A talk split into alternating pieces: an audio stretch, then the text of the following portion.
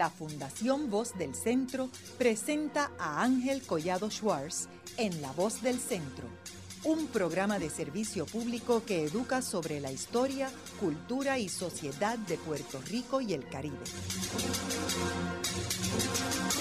Saludos a todos. El programa de hoy está titulado La petición de anexión a Estados Unidos de República Dominicana. Hoy tenemos como nuestro invitado al doctor Sebastián Robiu, quien es profesor de historia y investigador de muchos temas eh, relacionados con Puerto Rico y ha publicado varios eh, libros, particularmente sobre nuestros indios, eh, y, que ha sido profesor en el Centro de Estudios Avanzados de Puerto Rico y el Caribe. Sebastián, me gustaría antes de entrar en los detalles de esta petición de anexión a Estados Unidos eh, por República Dominicana, que le proveyeras unos trasfondos eh, a nuestros eh, radioescuchas sobre la República Dominicana, particularmente desde que llegaron los franceses a la isla, a la isla española, porque esa isla, como sabemos, fue descubierta por los españoles y pertenecía exclusivamente a España. Claro. ¿Cómo es que entran los franceses a esta isla?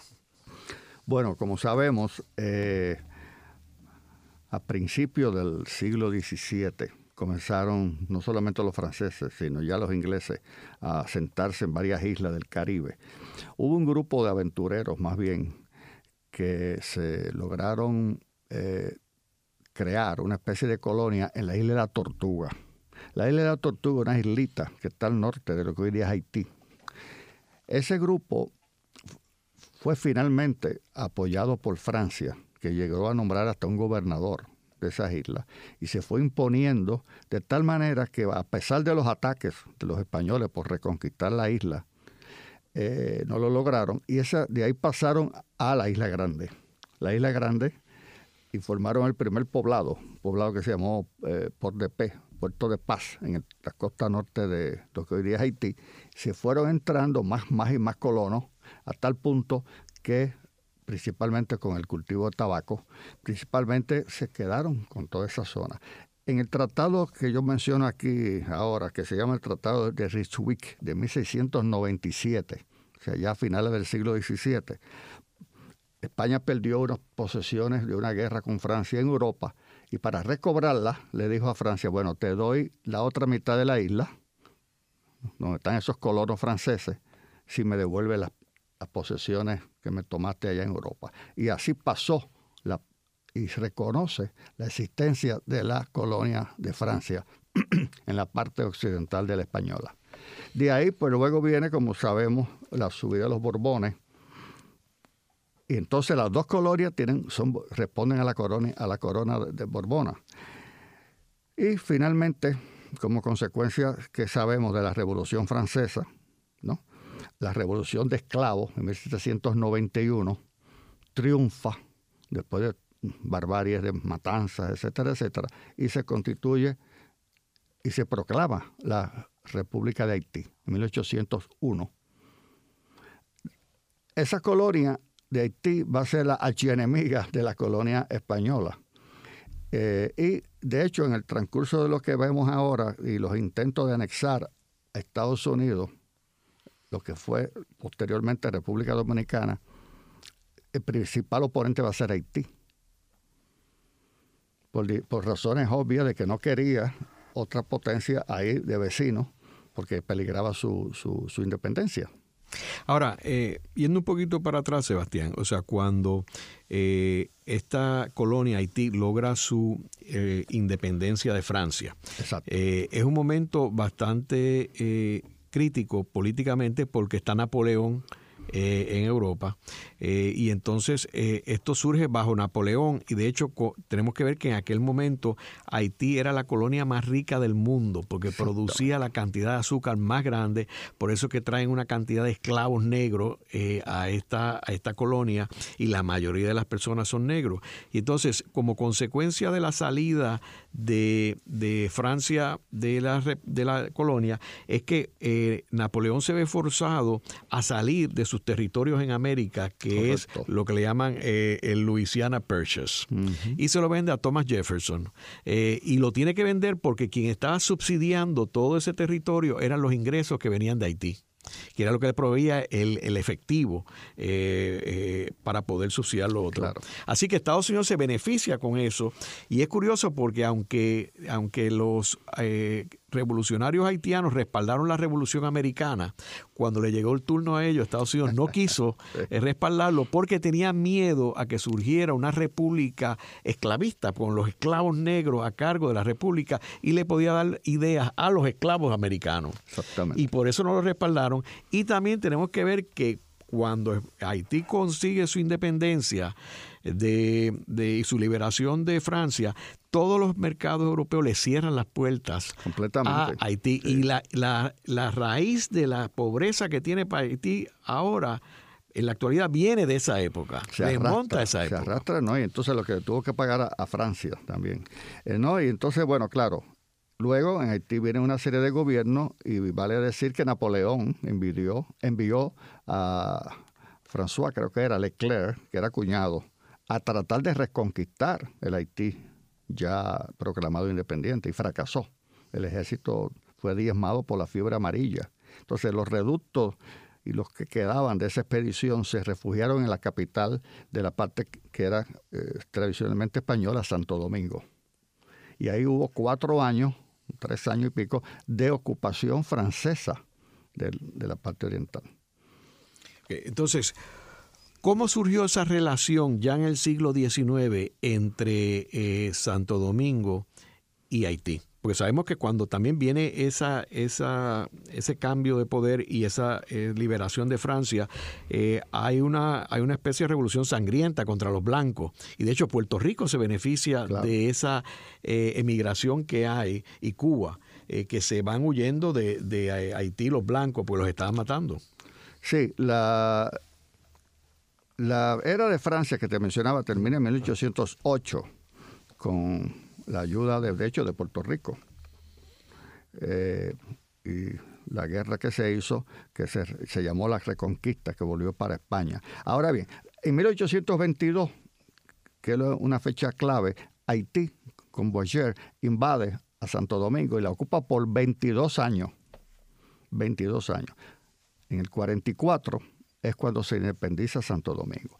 Lo que ocurre entonces es que Santo Domingo es un país relativamente poco poblado, que se ha independizado, que le tire temor a Haití, porque los haitianos habían pasado por guerras que Santo Domingo no ha pasado, ya tienen experiencia militar y por eso lo lograron ocupar. Y entonces Santo Domingo, la llamada República Dominicana, comienza a buscar un protectorado que se llamaba en ese entonces.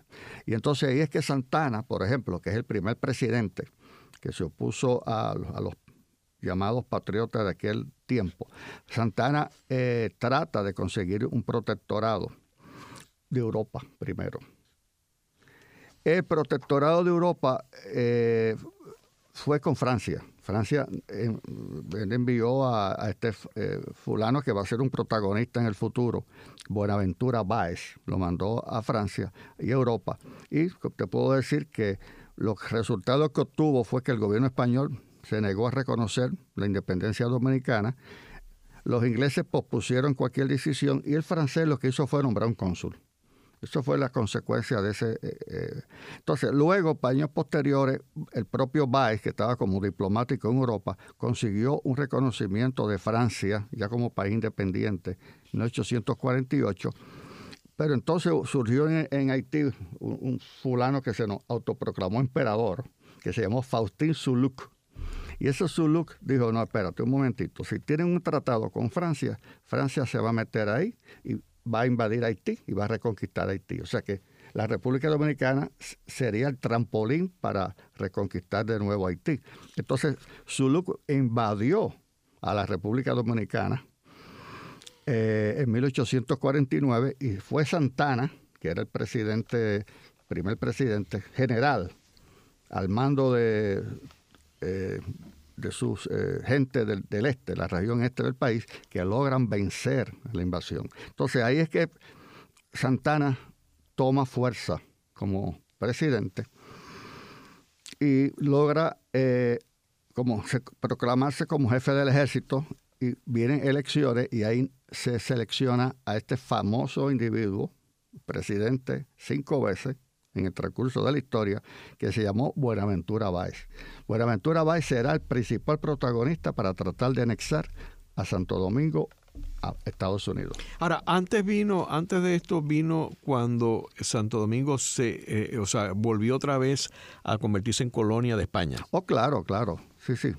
No, no, ya, ya, ya estábamos un poco más adelante. Sí, eh, la era de Francia, que terminó en el 8, fue del 8 al 9, está la reconquista, y entonces existe eh, lo que se llamó, historiadores dominicanos le, le, dicen la España boba, porque España no le prestó atención, aunque se volvió a reincorporar a España la parte oriental de la isla. De hecho, es la única colonia de España que se independiza y regresa otra vez a convertirse en y colonia. Y después vuelve a anexarse más adelante por, por, eh, por Santana, lo vamos a ver más adelante, que anexa a el país de nuevo España.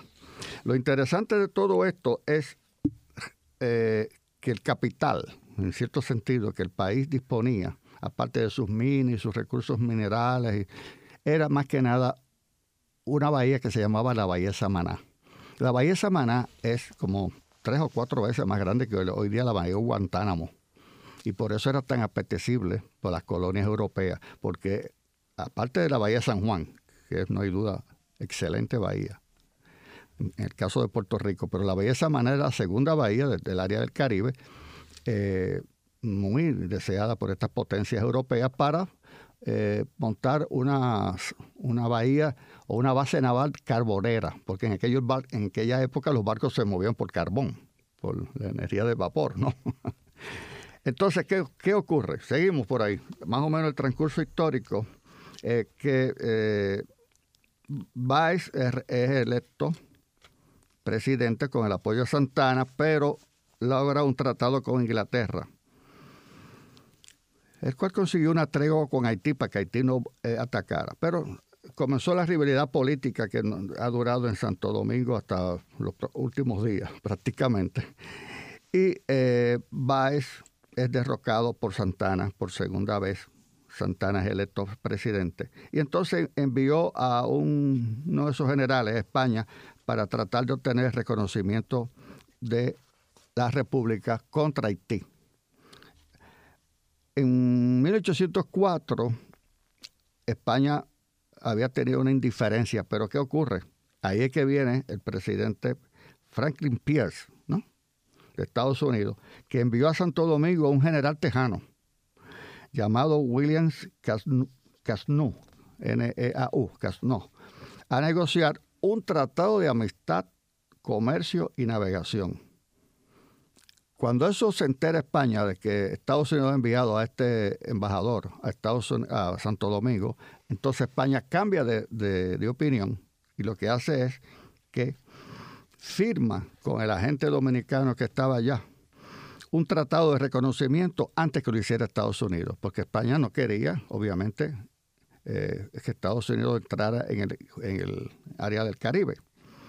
Pero ¿qué ocurre? Haití de nuevo dice que una potencia aquí me va a dañar esto, obviamente, la independencia. Y eh,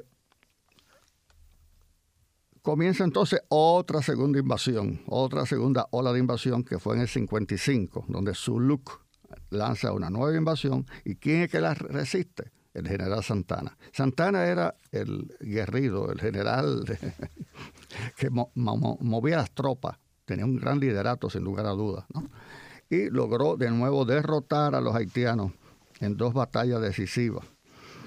Y ahí vuelve Santana con su poder absolutista a dominar la presidencia. Pero ¿qué hizo el cónsul español? El cónsul español en Santo Domingo, que se llamaba Antonio María Segovia, para quitarle apoyo a Santana, le dio la ciudadanía española a todo el que quisiera en Santo Domingo. De tal manera que, como dice un historiador, Santo Domingo fue prácticamente una capital llena de españoles naturalizados, opuestos a Santana. Entonces ahí que vuelve de nuevo Santana se vio en la situación de presión tan grande que renunció y entonces nuestro mencionado protagonista, Buenaventura Báez, que estaba en el exilio, vuelve de nuevo a ser electo eh, presidente de Santo Domingo.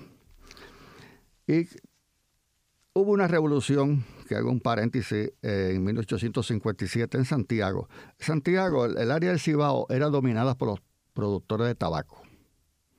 Mientras el área del sur de República Dominicana era eh, ganado y exportación de madera, de caoba principalmente, el área del Cibao era la riqueza mayor era el tabaco. Principalmente se lo vendían a Alemania. Entonces, estos eh, capitalistas, vamos a llamarlo así, eh, del Cibao, con los intereses del tabaco, Baez trató de imponerle unas medidas eh, de impuestos a la exportación del tabaco. Ellos se rebelaron contra ellos, trajeron del exterior a Santana, y Santana, para derrocar a Báez, derrocan a Báez, pero Santana no se queda ahí. Ataca también a, los santiagueros del Cibao y se proclama de nuevo presidente. Mira la lucha que hay en este país, que tantas cosas han pasado, ¿verdad? A través de ese siglo XIX. Santana pues volvió a tomar por, por tercera vez la presidencia. Y ahí es que Santana manda entonces a un delegado que se llamó un general, todo el mundo era general en esa época, Felipe Alfao, a España en el 59 y en el 1860 decidió Santana solicitar la reincorporación de Santo Domingo a España. Los, los planes básicos era de ese concepto de anexión era que España no volvería a restablecer la esclavitud Santo Domingo era un país predominantemente de, muchos negros. Estaban temerosos a que si se anexaban a España, pues volver a España, que tenía la esclavitud en Puerto Rico y Cuba. ¿no? Eh, además de eso, que utilizaría dominicanos en los puestos de gobierno, que eh, amortizaría el papel moneda, tanto que Báez como eh, Santana estaban emitiendo, y que reconocería los tratados. Finalmente, en marzo de 1861 se proclama la anexión a España. O sea que Santo Domingo, de haber pasado a España cuando sacaron a los franceses, se proclama independiente en 1844 cuando, cuando saca a los haitianos y del 44 a 1861 lucha contra Haití con las invasiones que le hacen y en el 61 Santana consigue anexar el país de nuevo a España. Haremos una breve pausa, pero antes los invitamos a adquirir el libro Voces de la Cultura, con 25 entrevistas transmitidas en La Voz del Centro. Procúrelo en su librería favorita o en nuestro portal.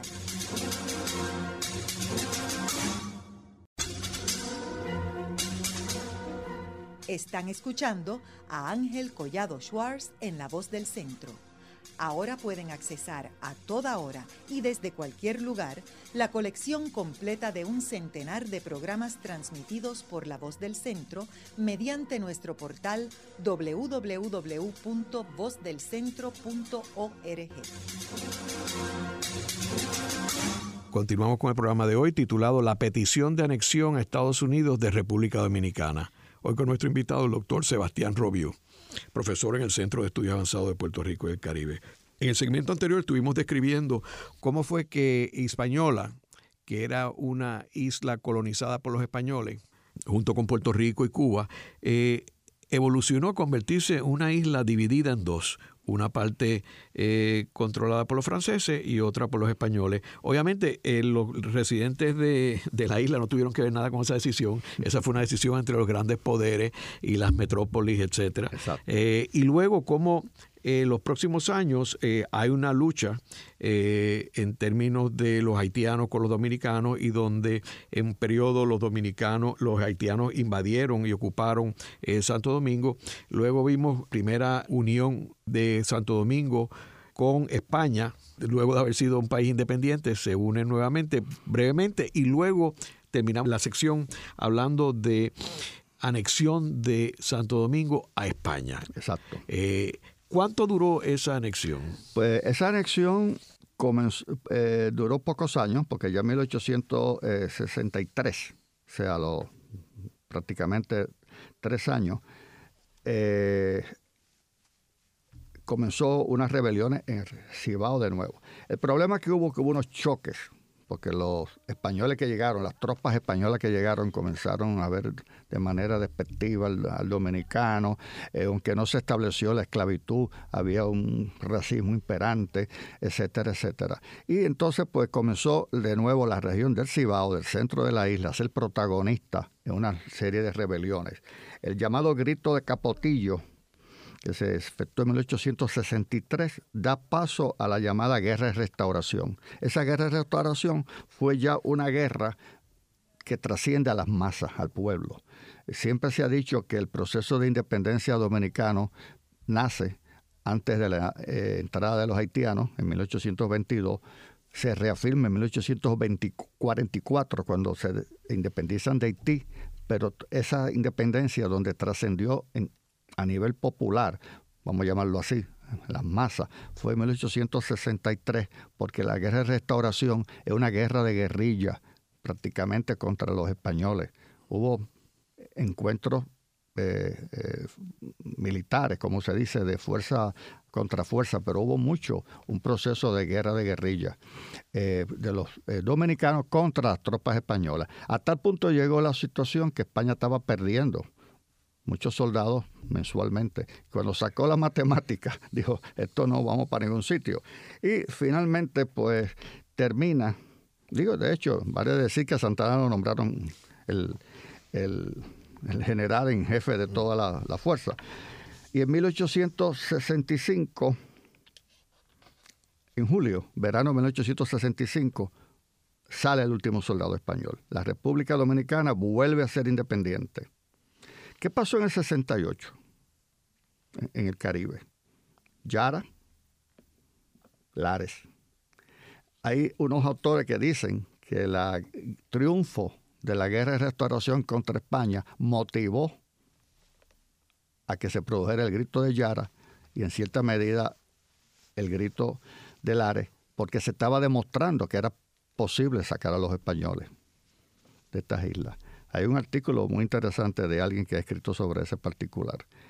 Y no hay duda, o sea, eh, desde la perspectiva antillana y el triunfo de, de la restauración. Bueno, pues entonces ahora viene otro periodo de inestabilidad política, vamos a llamarlo así, ¿no? Eh, ya el país es independiente, se siente poderoso, pero las luchas se incrementa por una razón. Como han analizado varios autores, eh, historiadores dominicanos principalmente, la guerra de restauración fue una guerra de caudillistas de muchas regiones.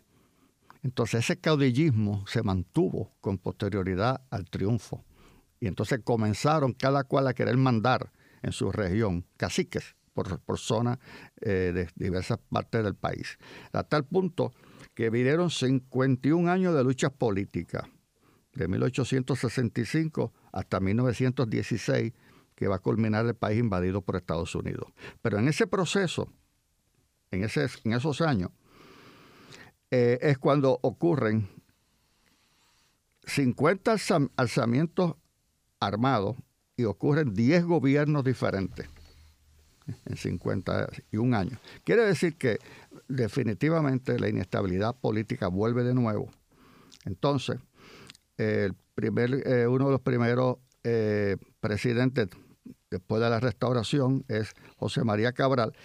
Y en 1867 se llegó a Santo Domingo enviado por el secretario de Relaciones Exteriores, Frederick Seward, que para negociar el alquiler o la venta de la bahía de Samaná. No tuvo los resultados apetecibles, pero finalmente ese movimiento a favor de alquilar o arrendar la Bahía de Samaná triunfa y el famoso Buenaventura Valls vuelve a asumir por cuarta vez en 1868 la presidencia de la República. Se inauguran entonces los llamados seis años de Baez, que va a gobernar del 68 a 1873, donde se caracteriza por persecuciones políticas, asesinatos, robos, la censura y un continuo empeño de venderlo a arrendar la Bahía de Samaná. Entonces, Baez comenzó a tener unos problemas económicos serios y le comunicó al secretario de Estado de Estados Unidos, William Seward, que estaba dispuesto a vender la bahía de Samana por un millón de dólares. Si nos lo hubieran ofrecido nosotros, ¿qué, tú crees? Lo hubiéramos comprado, lo buscamos, el millón aparece. Eh, y 100 mil dólares en armas. Claro, para mantenerse en el poder represivo que tenía. Se mandó, este Seward fue medio, reaccionó de manera categórica pero entonces el llamado presidente Johnson simpatizó con la idea y hay documentos que lo expresan. Hubo una fuerte oposición de la, eh, en Santo Domingo, entre ellos eh, dirigida por Gregorio Luperón, uno de los héroes de la eh, guerra de restauración. Baez tuvo que proceder a unos préstamos internacionales, que es una historia completamente aparte, para poder subsistir. Pero los intentos anexionistas de Baez ven la oportunidad cuando el general Ulysses Grant asciende en 1869 a la presidencia de Estados Unidos.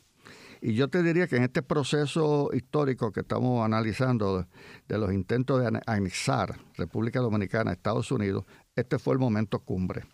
Quiero, quiero mencionar que eh, estamos hablando de un periodo inmediatamente después de la Guerra Civil de los Estados Unidos del 1861 al 1865. Y cuando eh, Sebastián hablaba de eh, Johnson, el presidente Johnson es Andrew Johnson, que era el vicepresidente de Estados Unidos cuando asesinaron a Abraham Lincoln. Y él asumió la presidencia, fue un presidente muy controversial, de hecho hubo un proceso de impeachment, de residenciamiento contra él, eh, así que en este periodo es el periodo cuando tratan de comprar este Sanamá, cuando viene el, secretario de, Estado. Eh, ahora, el periodo que estamos hablando es de Ulises Grant. Ulises Grant es el general triunfante de las tropas de la Unión, de las tropas del norte.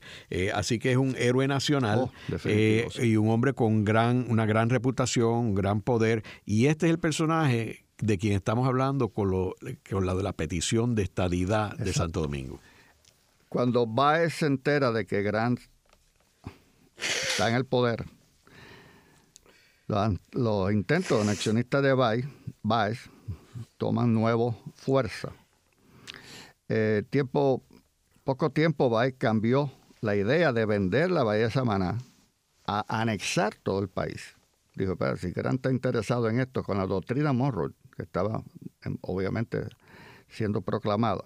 Ahí vuelve, viene, vuelve Gregorio Luperón a oponerse y se declara enemigo de Baez. Bueno, pero finalmente Grant, a mediados de 1869, envió un agente confidencial a Santo Domingo eh, con un borrador de anexión eh, preparado por el secretario de Estado Hamilton Fish el que se establecía que la, la, anexión el gobierno se comprometía a comprar la bahía de Samaná por dos millones. De un millón que se había hablado antes, ahora está en dos millones.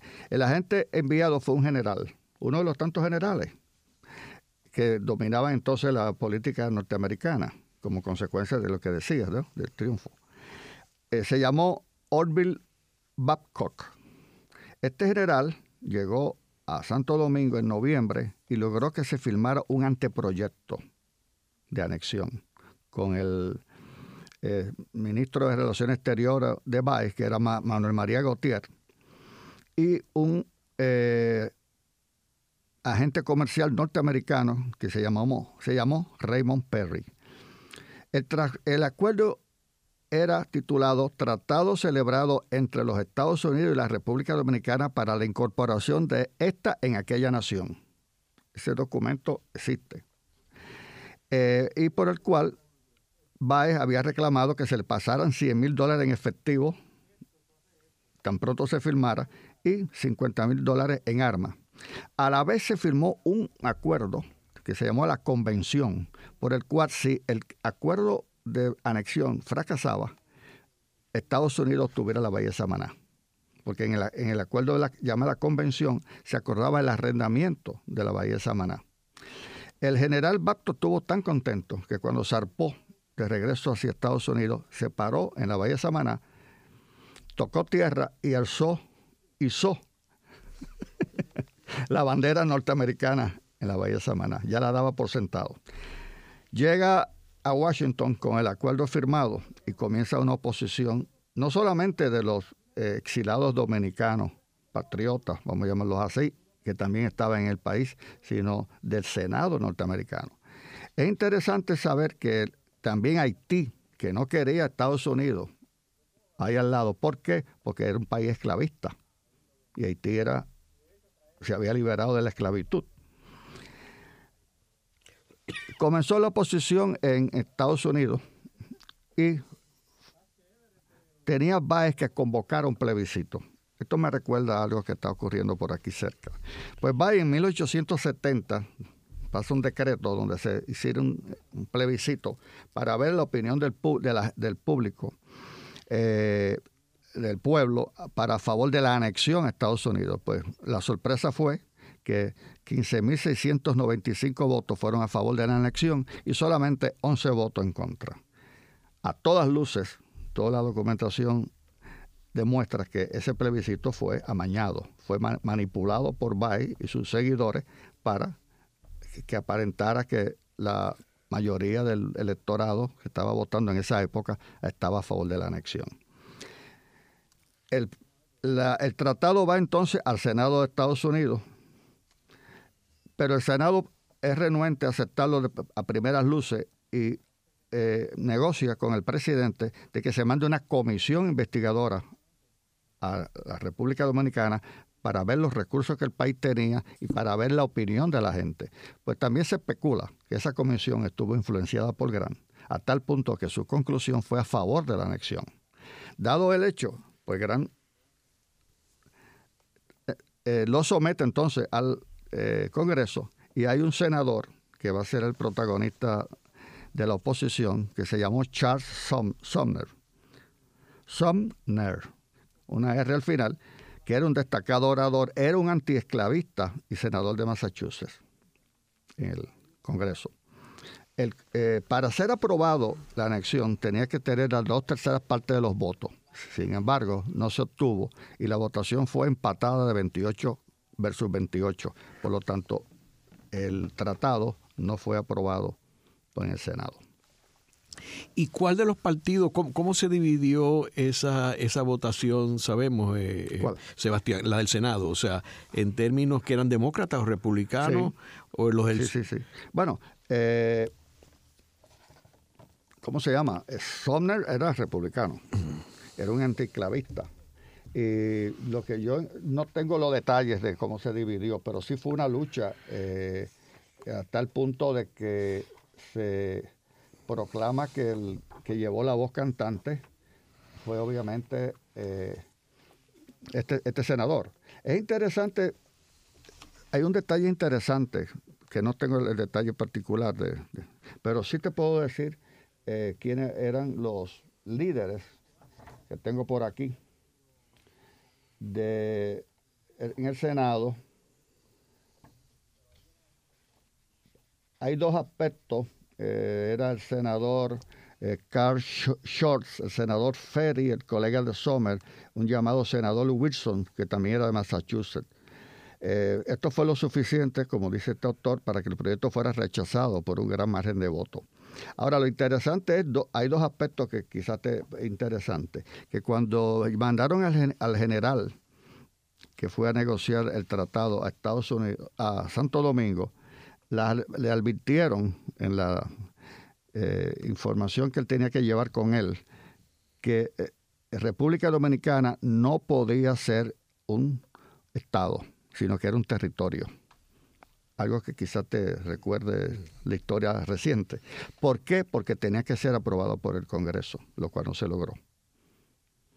Otro aspecto interesante de este eh, Sumner es que Sumner, como era un anticlavista, también algunos autores han visto que él, aparte de defender la República Dominicana para que no fuera anexada en sus ideas liberales que tenía, a la misma vez estaba defendiendo a Haití. Porque si el país pasaba a manos de Estados Unidos, que era un país que, donde predominaba la esclavitud, y podía... Ahora, ya para este tiempo se había liberado la, esclavitud con, con, lo de la guerra civil. No, no, sí. Bueno, en el 69, tienes razón. No, no, pero él decía, aquí por ejemplo tengo una cita, que Charles Summer, siendo el más destacado miembro que daba de aquel fuerte grupo de abolicionistas, tenía el interés moral y profundo en los destinos de la República Dominicana, pero también tenía una gran simpatía hacia los negros por los largos años que sufrieron la opresión y la esclavitud, etcétera. Y trocado en un concepto fantástico y fanático del negro por ser un ser superior. Él veía la eh, eh, no necesariamente, como bien acaba de aclarar, el restablecimiento de la esclavitud, pero sí unos eh, conflictos que podían surgir con esa república negra que era Haití. Racismo. Ah, puro racismo, básicamente. O sea que este es el esfuerzo mayor que se hace, se hace en 1869 para la, ¿cómo se dice? La anexión de República Dominicana. Luego de una breve pausa, regresamos con Ángel Collado Schwartz en La Voz del Centro.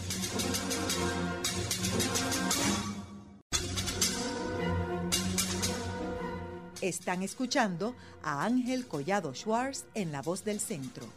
Ahora pueden accesar a toda hora y desde cualquier lugar la colección completa de un centenar de programas transmitidos por La Voz del Centro mediante nuestro portal www.vozdelcentro.org.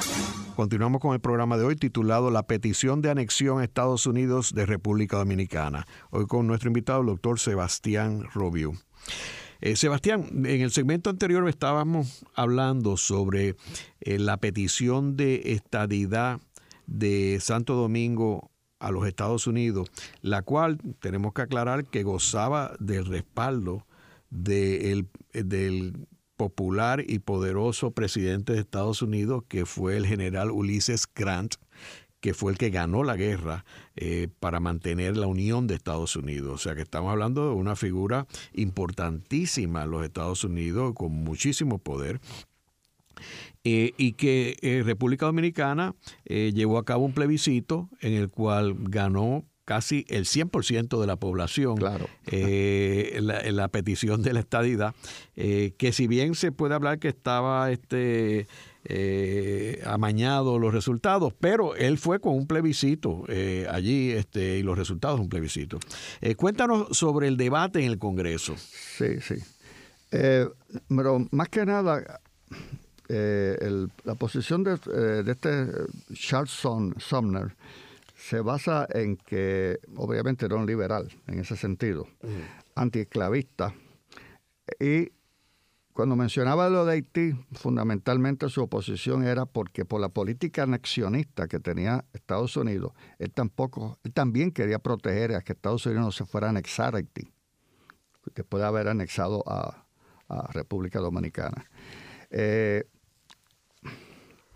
eh, fracasó Baez y obviamente Gran en ese esfuerzo, pero se debe en gran medida a la oposición llevada a cabo por este senador de Massachusetts y secundado por otros republicanos prominentes en el Senado, como el senador Carl Schultz, de, eh, el senador Ferry y el colega de Sommer, que era un senador Wilson de Massachusetts también.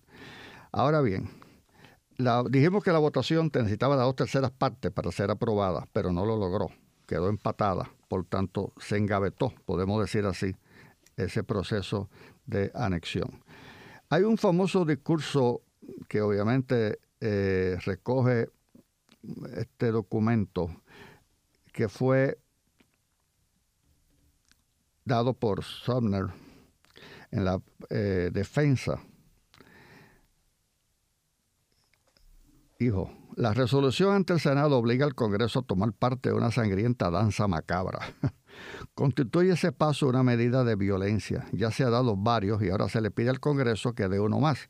El, el propósito de esta resolución, como lo demostraré, es comprometer al Congreso en una política de anexión es un paso más en una medida de violencia que ha sido iniciada y mantenida hasta ahora por la, propia violencia. Como senador, como patriota, no puedo ver a mi país permitir que su buen nombre sufra sin hacer un esfuerzo para evitarlo.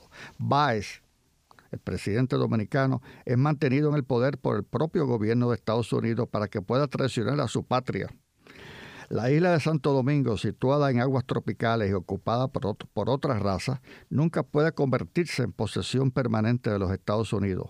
Se podrá tomar por la fuerza de las armas o por la diplomacia, cuando un escuadrón hábilmente manejado puede más que un ministro. Mas la jurisdicción impuesta por la fuerza no puede perdurar. Santo Domingo, decía en otra parte, es el primero de un grupo predestinado de países que llegarán a la independencia en el Mar Caribe y hacia el cual nuestro deber es tan evidente como lo son los diez mandamientos protegerlo. Bondad, benevolencia, ayuda, asistencia, apoyo, protección, todo eso lo implica la buena vecindad. Todo esto tenemos que darlo libremente, ampliamente, pero pero su independencia es tan preciosa para ellos como la nuestra lo es para nosotros. Y esa independencia ha sido puesta bajo la salvaguardia de leyes naturales que nosotros no podemos violar impunemente.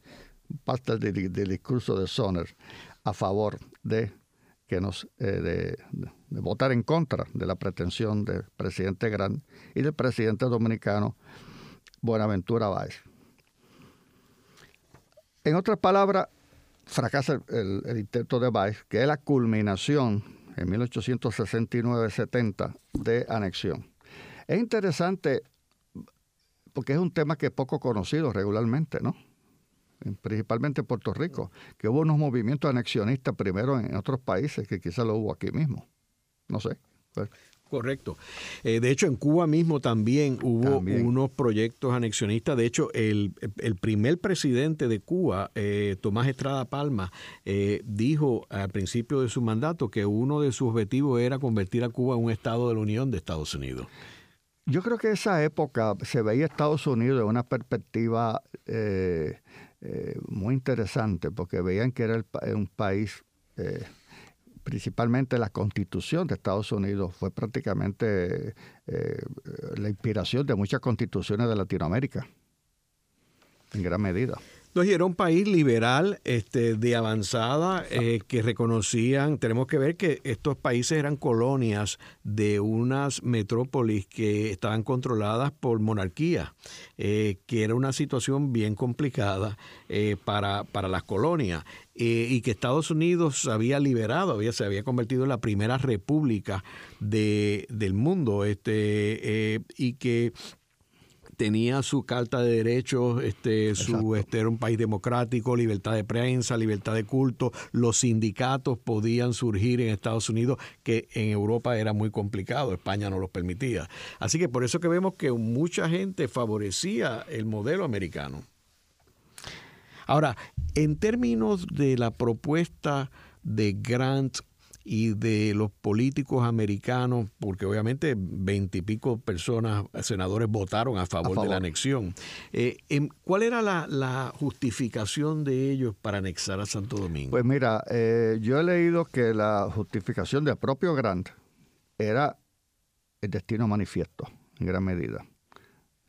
La política de Estados Unidos de ver eh, estos países como que era Estados Unidos era predestinado a dirigirlo, a, orientarlo, en cierta manera, pues a explotarlo también, porque el destino manifiesto buscaba esa, esa condición. Yo tengo aquí una cita, de hecho, de Grant sobre ese aspecto, que la teníamos por acá, y dijo, la adquisición de Santo Domingo está en consonancia con la doctrina Monroe.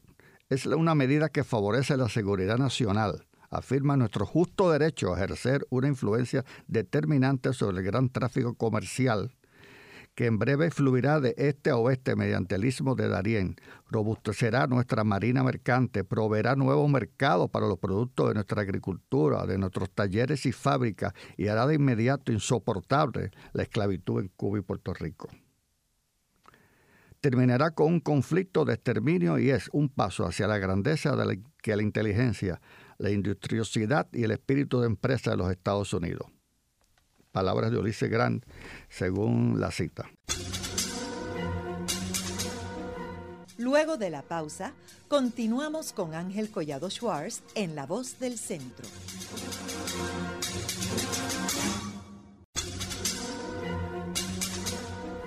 Continuamos con la parte final de La Voz del Centro con Ángel Collado Schwartz. Pueden enviarnos sus comentarios a través de nuestro portal www.vozdelcentro.org. Continuamos con el programa de hoy titulado La petición de anexión a Estados Unidos de República Dominicana, hoy con nuestro invitado el doctor Sebastián Robiu. Eh, Sebastián, luego de, de que Estados Unidos, el Senado, no aprueba la petición de anexión por dos terceras partes. Eh, ¿Qué otro intento surge para anexar a Santo Domingo a Estados Unidos? Pues muy bien, ya eh, con posterioridad surge otra figura relevante en la historia del país, que es Ulises Heró. Ulises Heró, eh, como tenía un apellido parecido a Vigoró, de hecho se escribe igual al final, ¿no? Tenía un apodo que le decían Lilis, que es el apodo eh, que regularmente se conoce. Heró o Lilis le solicita en 1883, fíjate que del 1870, 77, eh, eh, lo que se mantuvo fue una herencia que tuvo él de una compañía que fundó Baez cuando fracasa por la anexión una compañía con capital internacional, principalmente de Estados Unidos, que se llamó Samana Bay Company, que era la intención de, conseguir la compra o el arrendamiento de la Bahía de Samaná. Pues Heró pide, o Lilis, dictador, pide al gobierno de Estados Unidos que le mande un representante comercial. Y se trató de hacer un tratado comercial un tratado como el de tratado similar al Tratado de Libre Comercio, donde se exoneraban productos dominicanos de entrada a, Estados Unidos y Santo Domingo reconocía productos de Estados Unidos para no poner impuestos, un tratado de libre comercio. En el momento eso no lo logró, pero consiguió que Estados Unidos nombrara en Santo Domingo a un eh, Frederick Douglass como representante comercial. Él comenzó el coqueteo con este señor y terminó eh, con el apoyo del Departamento de Estado del presidente Harrison en 1891 en un convenio de reciprocidad. Ese convenio de reciprocidad, como dije, eh, permitía la entrada en ambos países del producto del, del otro. Pero los gobiernos de Alemania, Inglaterra, Francia y luego Italia se opusieron por razones de que le afectaba su comercio. Fue interesante y bien fuerte la oposición de nuevo de los tabacaleros de la región del Cibao a ese proyecto. Lili lo manejó de la manera más diplomática posible y como se dicen, eh, el, problema se disipó y la protesta de los países europeos pues se dejó pendiente. Posiblemente ya se dieron cuenta de que Lili manejó la situación diplomáticamente y dejó a un segundo nivel el tratado que había hecho con Estados Unidos. Pero el presidente Harrison también se interesó en conseguir el arrendamiento de la bahía de Samaná. Estamos hablando prácticamente a finales del siglo. en abril del 92 le manda el Lili una carta al secretario de Estado ofreciendo las condiciones definitivas para el arrendamiento o la venta de Samaná. En agosto se llega un comisionado a Santo Domingo, pero Lilis estaba negociando con otras empresas de capital, eh, de préstamos, tanto europeas, para eh, resolver el problema económico que tenía y entonces le dio largas al comisionado que mandó a Estados Unidos y no lo atendió debidamente, quizás como debió haber atendido. Porque la Bahía Samaná, que Estados Unidos quería, era la misma vez la, la garantía que tenía el presidente dictador de negociar préstamos, porque ponía eh, como garantía, en cierta medida, el ocupar la Bahía de Samaná. Cuando ocurre la guerra hispanoamericana en el 98, Lili le llegó a decir a Estados Unidos que si ellos ocupaban la bahía, él no se opondría. Eso existe documentación. Y más tarde le sometió un plan al cónsul norteamericano que Estados Unidos enviara un agente confidencial para negociar la cesión del territorio de Samaná, pero que si querían antes tomaran por fuerza la zona de la bahía. O sea, ¿a qué estamos llegando? Con una completa entrega de, la, eh, de los territorios del país. Claro, todo esto estaba eh, mantenido por empréstitos y dinero que a la misma vez solicitaban. Y para que el pueblo aceptara el plan, por eso pedía que le dieran 300 mil dólares tan pronto la acción ocurriera. Pero ese dinero, claro, era manera de mantenerse en el poder. En ese momento la respuesta que recibió fue oficial que el interés de Estados Unidos era efectuar un arrendamiento similar al negociado en, el 1892, que no le interesaba ocupar militarmente la bahía. El dictador Lili hizo una última petición a Estados Unidos, por la cual se establecía un protectorado. Volvimos al término utilizado originalmente, que no era anexión, ni era venta, ni arrendamiento, era un protectorado con República Dominicana. Y entre una serie de puntos estaba dispuesto a ceder los puertos dominicanos en caso de que Estados Unidos tuviera una guerra con alguna potencia extranjera, aunque exigía mantener la independencia e integridad del territorio dominicano. El proyecto sometido al Departamento de Estado no fue aceptado ni, tomó curso hacia, ninguna eh, oficialidad. Lili terminó siendo asesinado en 1899 eh, en el Cibao también y eh, culminó todo este proceso dio paso a un endeudamiento gigantesco del país. Dos de las compañías que Dili le hizo, consiguió préstamo, era la Westendorp y la San Domingo Improvement Company de 1893, por la cual prácticamente le entregaba las aduanas del país y lo recaudado por las aduanas a esta compañía para poder cobrar. Quiere decir que el país estaba hipotecado. Eso es lo que va a dar como base la intervención futura en las aduanas de Estados Unidos y en el momento final la intervención armada en 1916 de Santo Domingo. ¿Que duró hasta cuándo? Hasta el 24. Quiere decir que, y naturalmente, ¿y cuál es la otra consecuencia de esa intervención armada? El surgimiento de un general que se llamó Rafael Trujillo. Quiere decir que este proceso es interesante. Y aunque Lilis tuvo esto y Báez, que fueron los dos principales dictadores de, de este siglo XIX, tenemos que ver que cuando Trujillo asciende, también toma una política contraria a ello. Lo que hace es pagar la deuda externa del país y desarrollar un nacionalismo que lo, beneficiaba a él económicamente a las empresas, pero levantó el, el nacionalismo patriótico, vamos a llamarlo así, así del país. Y con una alianza incondicional con los Estados Unidos. Y con una alianza porque venía como consecuencia de una política que conocemos ya de Estados Unidos hasta que dijeron hasta aquí llegamos, ¿no? En el programa de hoy hemos discutido la petición de estadidad de, los, de República Dominicana a los Estados Unidos. Vemos como la misma, a pesar de haber tenido el respaldo incondicional del presidente poderoso y popular y héroe de la guerra civil, Ulises S. Grant, eh, y de varios senadores, eh, y de haber convocado al pueblo dominicano a un plebiscito, el cual ganaron con casi el 100% el respaldo de la petición de estadidad. Vemos que el Congreso de Estados Unidos, el Senado de Estados Unidos, no aprobó eh, la petición de estadidad y que prefería mantener una relación de amistad con Santo Domingo, pero no anexarla. Algo paralelo al caso de Puerto Rico. Eh, muchas gracias, Sebastián. Esta ha sido una producción como servicio público de la Fundación Voz del Centro. Los invitamos a sintonizarnos la próxima semana a la misma hora.